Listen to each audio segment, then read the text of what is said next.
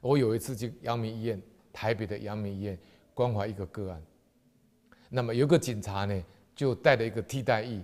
那什么叫替代役呢？是台湾的呃年轻人服兵役的一种，哈，他就没有到部队去，但是他是属于替代，就是要派到检察机关呐、哈，或者是民政机关呐、区公所呢去做一些义务性的工作。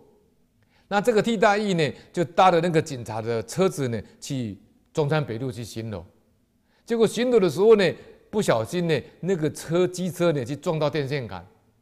那这个替代役住在淡水，他家有爸爸妈妈跟妹妹，他是独子。结果他撞到电线杆以后呢，这个后面的替代役呢就从机车上面就飞出去了，就摔到地上去呢，就变昏迷了，在台北市的士林的阳明医院昏迷。那他们请我去啊。啊，那个派出所呢是中山分局的大直派出所，那我就去跟他关怀了，跟他说佛法，昏迷状态呢，你跟他说灵性会知道，好，但是呢，他醒来以后呢，他就不记得了，就好像做梦一样。那我那时候在那边跟说完法以后，我出来以后就跟他的妹妹跟派出所所长讲。我说：“赶快呢，跟他送地藏经七部。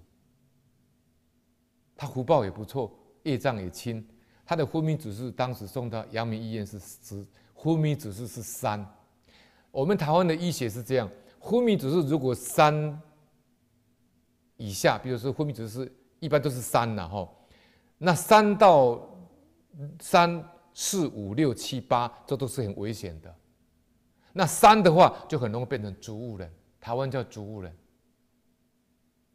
啊，那他当当时这位替代役的昏迷指数是三，我出来以后就请那个派出所所长跟他的妹妹在医院就地呢送地藏经回向，送完第一步下来，第二天早上指数跳到十一，昏迷指数十一，七步送完以后呢，昏迷指数恢复正常，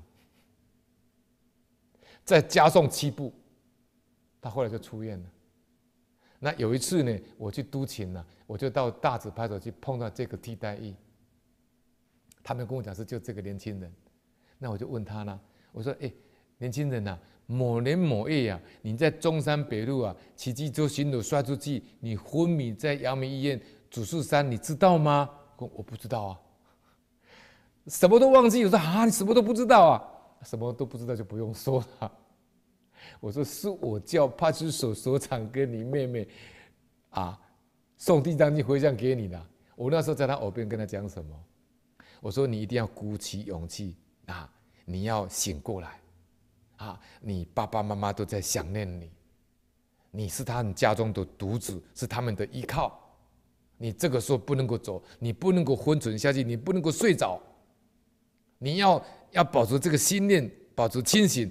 啊，念观世音菩萨圣号，我那时候就在旁边这样，耳朵旁一直跟他这样提醒，提醒他的心念。